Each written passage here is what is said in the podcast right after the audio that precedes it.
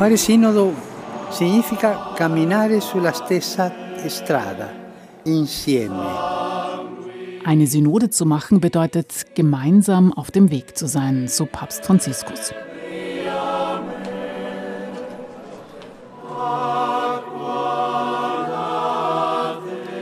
2021 hat Franziskus für die katholische Kirche eine Synode, eine Versammlung angekündigt. Sie trifft sich in diesen Wochen in Rom und noch einmal 2024. Das gemeinsame Unterwegssein und das einander Zuhören stehen im Vordergrund. Das Wort dafür heißt Synodalität. Aber passt das zur zentralistischen Ordnung der katholischen Kirche und der enormen Machtfülle des römischen Papstes? Weniger zentralistisch geht es in den Kirchen des Ostens zu. Von ihnen gibt es einiges zu lernen. Orthodox and Oriental Orthodox churches have a very rich heritage of synodality. The Catholic Church is there and wants to listen, listening to the East. Die orthodoxen und die orientalisch-orthodoxen Kirchen haben ein reiches Erbe an Synodalität. Die katholische Kirche kann zuhören, sagt Alfons Kloß, Präsident der Stiftung Pro Oriente. Listening to the East. Das ist der Titel eines Dokumentarfilms der Stiftung Pro Oriente, den wir im Hintergrund hören. Dem Film geht eine internationale Konferenz in Rom voraus. Ich habe darüber mit dem Theologen Bernd Mussinghoff gesprochen und ihn als erstes nach seiner Erklärung für Synodalität gefragt. Ja, das ist oftmals bei der Konferenz auch thematisiert worden. Es kommt vom Griechischen Syn, gemeinsam, Hodos, der Weg, also die Wortbedeutung ist zunächst mal den Weg gemeinsam gehen. Papst Franziskus spricht immer von Caminare insieme auf Italienisch. Und äh, ich denke, das verweist uns schon auf was ganz Wesentliches. Es geht dabei also nicht so sehr um ein Strukturprinzip der Kirche oder um eine ekklesiologisch-theologische Grundlage, sondern um einen Way of Life, also eine, wie kann man das gut übersetzen, eine, eine Haltung, eine Art Kirche zu sein. Das schließt ein, wie man miteinander umgeht, wie man kommuniziert untereinander ein bisschen etwas von diesem Way of Life habe sich seit Beginn der Synode Anfang Oktober in Rom bereits gezeigt. Wenn man sich anschaut, zum Beispiel die Sitzordnung und die Art, wie geredet wird bei der Synode jetzt gerade in Rom, sieht man da ja auch eine deutliche Veränderung im Vergleich zu allen vorigen Synoden, die das schon ausdrückt. Bernd Mussinghoff ist Generalsekretär der Stiftung Pro Oriente.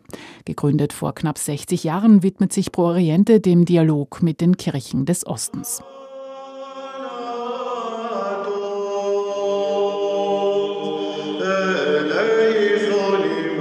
Christianity began in the East. Das Christentum begann im Osten. Es ist keine westliche Religion. Christus lebte, starb und ist auferstanden im Osten, sagt der Katholikos der assyrischen Kirche des Ostens, Mar Awa III. aus dem Irak. The East uh, has been less centralized uh, and has focused more on synodality. Der Osten wurde nicht so stark zentralisiert und hat mehr Synodalität bewahrt, sagt Metropolit Job aus dem ökumenischen Patriarchat in Konstantinopel. The key uh, factor behind synodality is, is the love that binds us together. Der Schlüssel zur Synodalität ist die Liebe, die uns verbindet, sagt der koptische Bischof in den USA, Anbar Kyrillos. Ausschnitte aus dem Film Listening to the East von Robert Neumüller. Die Interviews hat die Theologin Viola Racheb von Pro Oriente geführt. Der Osten, was ist damit gemeint? Ein Blick auf die Länder und Regionen zeigt, dass katholisches Christsein nur eine Möglichkeit unter vielen ist. Geografisch kann man sich vorstellen, die orthodoxen Kirchen sind hauptsächlich in Osteuropa beheimatet, aber auch im Nahen Osten. Es gibt die Patriarchate, das ökumenische Patriarchat von Konstantinopel in Istanbul in der Türkei, dann Antiochin, der Sitz des Patriarchen ist heute Damaskus. Ursprünglich ist die heutige Stadt Antakya im Südosten der Türkei gemeint, Jerusalem und dann noch Alexandria. Also letztlich ist auch ganz Afrika mit umfasst. Wir hatten auch einen der Hauptredner ganz bewusst auch vom Patriarchat Alexandria aus Kenia uns gesucht zum Thema Mission, weil die Orthodoxie in Afrika ist eine sehr stark missionarische Kirche. Und äh, wir haben von da gedacht, dass wir einige Inspirationen kriegen können und auch bekommen. Und dann die orientalisch-orthodoxen Kirchen sind eigentlich alle mehr oder weniger im Nahen und Mittleren Osten beheimatet, von ähm, Äthiopien, Eritrea, Ägypten in Nordafrika über ja, den ganzen Nahen Osten, wo die syrisch-orthodoxe Kirche beheimatet ist, über dann Armenien bis hin auch in den Irak und Iran, äh, wo die Kirche des Ostens äh, sozusagen ihr Hauptzentrum hat, und dann auch noch nach Indien zur Malankara-orthodoxen Kirche, Menschen aus über 20 orthodoxen und orientalischen Kirchen hat 2022 eine Konferenz in Rom zusammengeführt. Eingeladen hatten das Ökumenische Institut der Päpstlichen Universität Angelicum und die Stiftung Pro Oriente. Die Idee ging auf den Vatikan, das Dikasterium für die Einheit der Christen, zurück. Die Frage der Konferenz lautete, welche Erfahrungen mit Synodalität gibt es in den östlichen Schwesterkirchen? Wo wird das gemeinsame Unterwegssein konkret praktiziert? Und es zeigte sich, dass Synodalität nichts Neues ist, nur in der katholischen Kirche in Vergessenheit geraten ist. Wir haben gedacht, dass wir in, in diesen Kirchen, in den orientalischen und orthodoxen Kirchen, einige Traditionen finden können, die dort gelebt werden, wie Synodalität äh, wirklich äh, im Leben der Kirche auch eine wichtige Rolle spielt. Einmal mit Blick auf die Bischöfe untereinander, wie Entscheidungsfindung auf der obersten Ebene geschieht. Die haben nicht eine so zentrale, mit solch umfassender äh, Jurisdiktionsvollmacht ausgestattete Person, wie wir das mit dem Papsttum im Westen haben in der katholischen Kirche, sondern da geschieht viel mehr durch gemeinschaftliche Entscheidungen im Heiligen Synod oder wie das oberste Gremium auch immer heißt in den einzelnen Kirchen. Und dann aber auch mit Blick auf den, den Aspekt der Partizipation der Laien, am Zustandekommen von Entscheidungen in der Kirche, wo es auch ganz, ganz unterschiedliche Traditionen, ähm, Beispiele gibt, die aber eben teilweise sehr weit in die Geschichte zurückreichen und ähm, anhand derer man aufzeigen kann, wie es äh, einer der Schlussredner bei einer der Konferenzen zusammengefasst hat, dass Synodalität tief verwurzelt ist in der apostolischen Tradition. Alle diese Kirchen, über die wir hier reden, verstehen sich ja selbst als apostolische Kirchen, wie die katholische Kirche auch. Ja, sie gehen auf die Apostel zurück, auf die Zeit der Apostel zurück und werden als solche auch von der katholischen Kirche anerkannt. Und das war uns eben ein, wichtiges, ein wichtiger Punkt, zu zeigen, dass Synodalität nicht eine Erfindung der Reformatoren ist oder, oder auf die Neuzeit oder die Moderne zurückgeht, wie manche Kritiker in unserer eigenen Kirche ähm, ja manchmal sagen, sondern dass es eben zur Apostolizität der Kirche gehört, zur apostolischen Tradition. Wie Sie das vorhin beschrieben haben, hat man fast das Gefühl, dass dieses römisch-katholische Papsttum eine Ausnahmeerscheinung ist. Man kann das, glaube ich, schon so sagen. Natürlich, wenn man jetzt die Zahl der Gläubigen anschaut, dann ähm, verfügt die römisch-katholische Kirche immer noch über weit mehr als die Hälfte aller, ähm, aller Christinnen und Christen ähm, was heißt sie verfügt? Sie besteht aus mhm. diesen Christinnen und Christen. Äh, insofern, wenn man jetzt nur die Zahl der Gläubigen zugrunde legt, äh, kann man das vielleicht anders sagen. Aber wenn man sich jetzt die einzelnen autokephalen Kirchen anschaut, die also alle über ein eigenes Oberhaupt verfügen, dann ist es schon eine, eine so kein zweites Mal vorkommende Fülle von, von Macht, von Jurisdiktion, die dem römischen Papst zukommt die er aber in dieser Form sicher auch nicht schon seit der Zeit des Apostels Petrus hatte, sondern die sich auch historisch so entwickelt hat, vor allen Dingen im zweiten Jahrtausend, als wir von all diesen Kirchen des Ostens schon getrennt äh, waren und dass sich die Prozesse, die, die sich da ergeben haben, für die natürlich auch die politische Bedeutung des Papsttums im Mittelalter eine wichtige Rolle spielt, in diesen Kirchen so nicht ergeben haben auch weil es diese politische Bedeutung der Kirchenoberhäupter dort so nicht gab. Der Theologe Bernd Mussinghoff von Pro Oriente. Eine besonders brennende Frage heute ist die nach der Stellung der Frauen in der Kirche. Stichwort Diakonat der Frau, Priestertum der Frau, Mitbestimmung. Wie sieht es hier in den Ostkirchen aus? Nicht so eng, wie man vermuten möchte. Bei der Rolle der Frauen zum Beispiel hat auch bei unseren Konferenzen, also wir haben auf dieses Thema bewusst Wert gelegt. Wir haben bewusst auch Rednerinnen äh, eingeladen, die dazu, also mal bewusst schauen, wie funktioniert in eurer Kirche Synodalität mit Blick auf die Mitwirkung der Frauen am kirchlichen Leben, auch am Zustandekommen von Entscheidungen in der Kirche. Und da sind einige doch auch interessante Einsichten äh, dann präsentiert worden. Eine Rolle spielt da sicherlich auch der Diakonat der Frau. Eine Rednerin hat bei einer Konferenz gesagt, dass es also gar keine Frage ist in den Ostkirchen, ob es äh, den Diakonat der Frau historisch gegeben hat. Das wird sozusagen gar nicht in Frage gestellt. Also man Und geht davon aus. Man geht davon aus, also ja, man hat die liturgischen Texte noch der Weihe einer Diakonin, also der, einer der orientalischen Bischöfe hat mir die Texte jetzt geschickt und er sagt, äh, wenn er eine Kandidatin findet, die das möchte, die Diakonin werden möchte und die er auch für geeignet hält, wird er nach Einhaltung aller Diözesanprozesse, die dann nötig sind, ähm, wäre er bereit, die auch zu weihen. Er muss nur sein Pontifikale-Buch aufschlagen auf der richtigen Seite. Da sind die liturgischen Texte und dann kann er diese Diakoninnenweihe vornehmen. Und ähnliches gibt es in anderen Kirchen auch. Und teilweise gibt es auch in einigen dieser Kirchen schon wieder Diakoninnen, sowohl auf orthodoxer als auch auf orientalischer Seite. Noch nicht in Massen, auch weil die Nachfrage, wenn man so sagen will, noch nicht so riesig ist. Aber es ist zumindest doch klar, dass das eine historische Wurzel hat und dass es, wenn Bedarf da ist, sozusagen auch wiederbelebt werden kann. Es ist auch nie formal abgeschafft gewesen in diesen Kirchen. Auch das muss man sehen. Das waren einige. Das hat diese, diese eine Rednerin auch klargestellt, diese Dinge. Die, die hat das klargestellt. Die hat sogar äh, noch darüber hinaus auch über die Frage nach dem Priestertum der Frau dann gesagt, dass es äh, natürlich in der orthodoxen und in den orientalischen Kirchen bisher kein Priestertum der Frau gab, aber dass zumindest klar ist, dass es gegen ein Priestertum von Frauen keine theologischen Argumente gibt. Und das blieb auch unwidersprochen, auch von den anwesenden orthodoxen Bischöfen, die durchaus auch zugegen waren, sondern es wird mehr als ein kulturelles Phänomen gesehen, wo auch klar ist, dass sich in diesen Gesellschaften, in, diesen, in diesem geografischen Raum in den nächsten paar Jahren so schnell sich nicht eine äh, Entwicklung ergeben werden, dass dort dann sozusagen der Bedarf nach der Priesterweihe der Frau entstehen wird. Aber zumindest ist, so sagte sie, Konsens, dass es kein theologisches stichhaltiges Argument dagegen gibt. Und mhm. das ist ja durchaus auch ein Unterschied zu den Debatten in unserer Kirche. Die Rede ist von der orthodoxen Theologin Carrie Frost aus den USA. Sie spricht auch im Film Listening to the East. Ich möchte die Aufmerksamkeit auf das Bild dieser Konferenz lenken. Für mich ist bei diesem Thema wirklich auffällig, dass es sich ausschließlich um Männer handelt.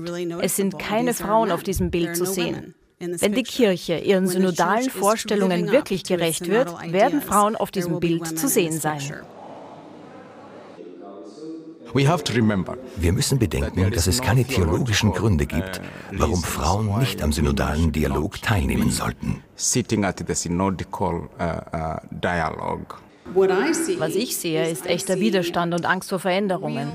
Wir haben eine historische und theologische Tradition von Frauen im Diakonat, nicht aber im Priestertum und im Episkopat. Dort gibt es diese Tradition nicht. Diakoninnen wären demnach eine Wiederbelebung dieser Tradition, während Frauen als Priesterinnen eine Innovation wären.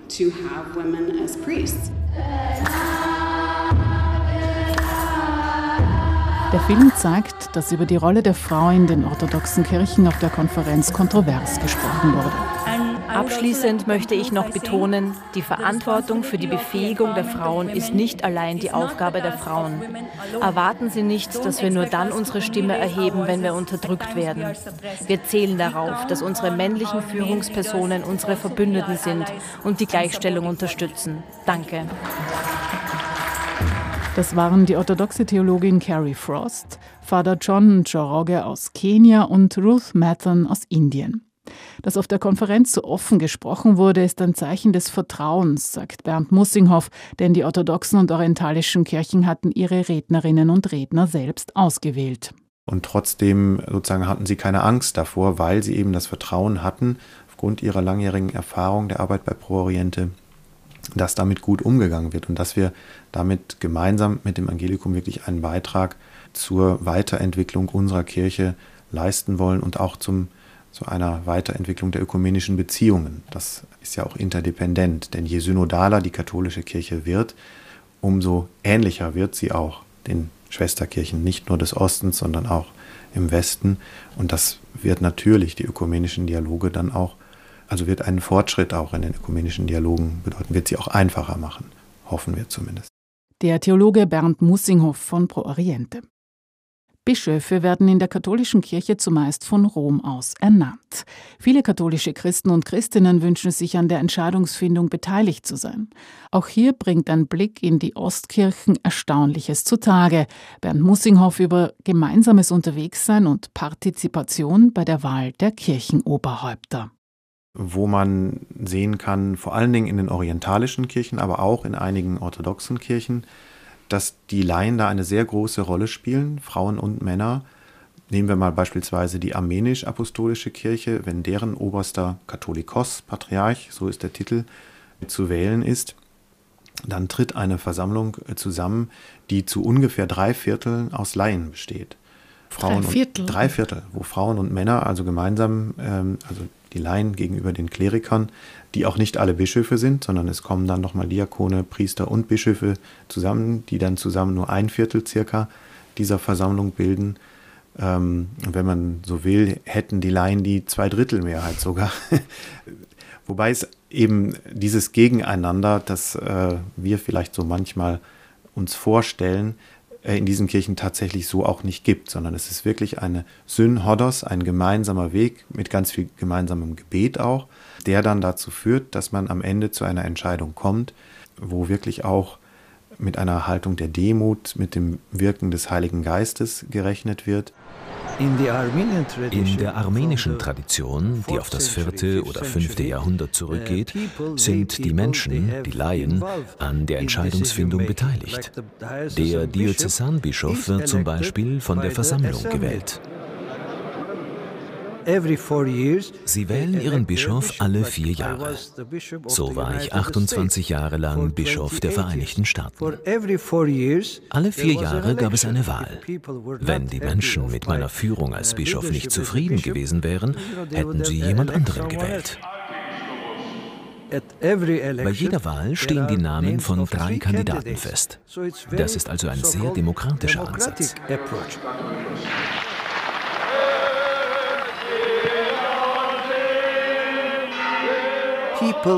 Die Menschen engagieren sich, sie sind involviert, sie sind verantwortlich dafür, dass die Mission Christi weitergeht. Sie spüren, dass sie Teil der Kirche sind. Uh, so der armenisch-apostolische Erzbischof in Italien, Basamian. Äh, wenn wir zum Beispiel die koptisch-orthodoxe Kirche noch als Beispiel nehmen, da ist der Abstimmungsprozess etwas komplexer. Da gibt es mehrere Stufen. Einmal sind nur die Bischöfe beteiligt, einmal dann aber auch alle Gemeinden äh, und dann eben auch vertreten durch eine durch gewählte Repräsentantinnen und Repräsentanten, die meist auch dann Laien sind. Aber eben auch Frauen. Auch Frauen, ja, genau. Was, was so dem gängigen Klischee, was man über die orientalischen Kirchen hat, gar nicht entspricht. Aber das ist eben auch ganz deutlich zutage getreten und wird in dem äh, Dokumentarfilm auch sehr, sehr gut äh, auch ausgedrückt in den Interviews, die da geführt worden sind. Und dann gibt es am Ende eben äh, eine, eine Dreierliste, die dann bei diesem mehrstufigen Prozess herauskommt von Kandidaten, deren Namen dann auf Loskugeln geschrieben werden. Und am Ende zieht dann ein zwölfjähriger Junge mit verbundenen Augen in einer feierlichen, äh, also wirklich liturgischen Feier, in einem Gottesdienst, eine dieser Kugeln und dann wird der Name desjenigen verlesen und der ist dann der neue Papst, Patriarch von Alexandria der koptischen Kirche. Gebet und liturgische Feiern begleiten meist die Wahl der Kirchenoberhäupter. Dahinter steht die Erwartung, dass der Heilige Geist bei der Wahl mitwirken soll. Ja, ich glaube, das kann man schon äh, über alle diese Kirchen sagen. Es gibt in der serbisch-orthodoxen Kirche einen ähnlichen Prozess, Aha. wo auch am Ende drei Namen eine Rolle spielen und dann entscheidet, wenn man nicht an Gott glaubt, könnte man sagen, der Zufall. Aber wenn man eben an Gott glaubt äh, und an den dreifaltigen Gott, und das tun diese Kirchen ja, dann kann man das schon sehen als sozusagen den bewussten Einbau eines Mechanismus, in dem die Menschen nicht mehr entscheiden können, auch nicht durch eine Mehrheit, wer es jetzt wird von den dreien, sondern da baut man sozusagen bewusst Raum ein, in dem der Heilige Geist wirken kann. Ähm, und auch das ist ja eine alte apostolische Tradition, die ja in der Bibel schon bezeugt ist bei der Wahl des zwölften Apostels, bei der Nachwahl äh, sozusagen nach dem, nachdem Judas sich das Leben genommen hat, äh, wurde ja auch das Los geworfen. Ein konkretes Beispiel dafür, was die römisch-katholische Kirche von der orthodoxen Erfahrung lernen kann, ist, dass die Bischofssynoden in jeder autokephalen Kirche Synoden sind, die Entscheidungen treffen.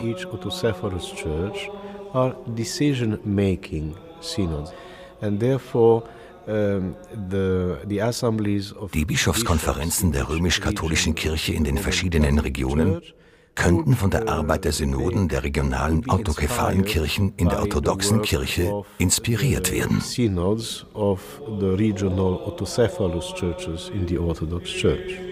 Sagt Metropolit Job aus dem ökumenischen Patriarchat in Konstantinopel.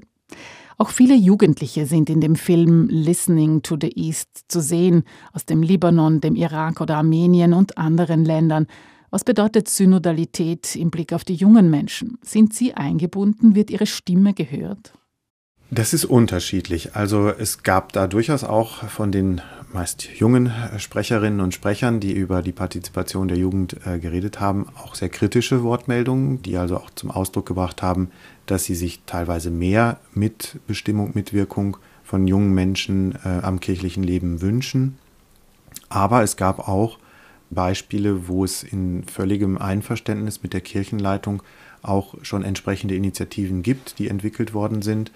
Ja, dass man wirklich auch versucht, dahin zu gehen, das kommt in dem Film sehr schön vor, wo die Jugendlichen sind, also in die Diskotheken, in die Sportstätten etc. Und nicht einfach nur darauf zu warten, dass die Jugendlichen einem die Türen einrennen in der Kirche bei den Gottesdiensten. Nicht alle unsere Jugendlichen sind in der Kirche. Unsere Jugendlichen sind in Nachtclubs, auf Sportplätzen und in Restaurants. Dorthin sollten wir gehen.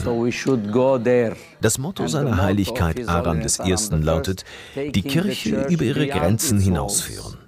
Wir sollten also an diese Orte gehen und dort unsere Leute finden, mit denen wir synodal sein werden.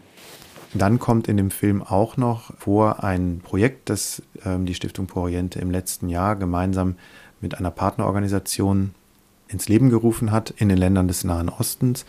Die, die Organisation nennt sich ähm, die We Choose Abundant Life Group, also die Gruppe Wir wählen das Leben in Fülle. Das sind Theologinnen und Theologen aus den Ländern des Nahen Ostens, aus verschiedenen Kirchen, die gemeinsam ein so betiteltes Dokument verfasst haben, in dem sie unter anderem für mehr Synodalität in den einzelnen Kirchen, für mehr ökumenische Zusammenarbeit und für gleiche Rechte, für ein, ein zivilgesellschaftliches, zivilgesellschaftlich organisiertes Zusammenleben in den Ländern des Nahen Ostens plädieren. Und ähm, diese Workshops äh, hat auch meine Kollegin, Kollegin Viola Raheb, die eben aus Palästina auch stammt äh, und insofern natürlich mit dieser Region auch in besonderer Weise verbunden ist, gemeinsam mit dieser Gruppe konzipiert wo das Besondere ist und das Neue, dass wir Jugendliche aus allen Kirchen eines Landes eingeladen haben, die es in diesem Land gibt und insbesondere sozusagen das Thema ökumenische Zusammenarbeit in der Jugendarbeit thematisiert haben, in dem jeweiligen Land, was bislang noch kaum existiert. Dann haben wir sie Anfang diesen Jahres alle gemeinsam, also eine Auswahl von ihnen nach Österreich eingeladen, wo sie sich dann auch länderübergreifend kennenlernen konnten. Und dabei ist eben dann auch gefilmt worden, das kommt in dem Film auch vor. Und das war völlig berührend äh, für uns zu sehen, wie zum Beispiel palästinensische christliche Jugendliche entdeckt haben, dass es im Irak auch christliche Jugendliche gibt, von worüber sie noch nie nachgedacht hatten, die sogar die gleiche Muttersprache haben wie sie und den gleichen Kirchen äh, angehören, aber dass es keine Möglichkeit bisher gab, einander zu begegnen weil es eben aufgrund der politischen Lage in der Region vielfach nicht möglich ist, einander zu besuchen.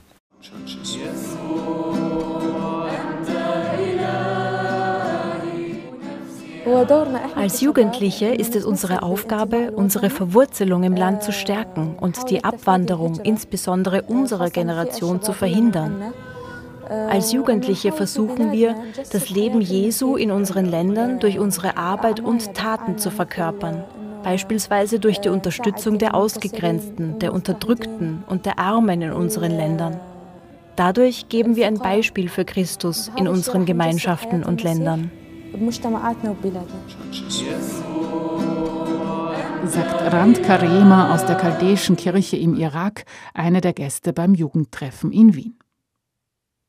Listening to the East, ein Film über Synodalität in den Kirchen des Ostens. Es gibt großes Interesse vieler Fernsehsender, meistens katholisch geprägter Fernsehsender, in Kanada, den USA, Frankreich, im frankophonen Afrika. Im Nahen Osten gibt es einen Sender, der also eine Version auf Arabisch, auf Türkisch und auf Farsi erstellt hat und dann in den jeweiligen Ländern, also von Iran über Türkei und den arabischsprachigen Raum auch ausstrahlen wird. Und so ähm, nimmt der Film jetzt seinen Weg und, und es gibt wirklich weltweites Interesse, kann man sagen. Und wenn jetzt diese Phase der Fernsehausstrahlungen vorbei ist, werden wir ihn dann auch ins Internet stellen, sodass man sich ihn dann auch jederzeit anschauen kann. So Bernd Mussinghoff von ProOriente im Gespräch mit Radioklassik Stephansdom. Über die Konferenzbeiträge ist ein wissenschaftlicher Band in englischer Sprache erschienen. Den Dokumentarfilm mit Interviews der Konferenzteilnehmenden hat der österreichische Regisseur Robert Neumüller für ProOriente gestaltet.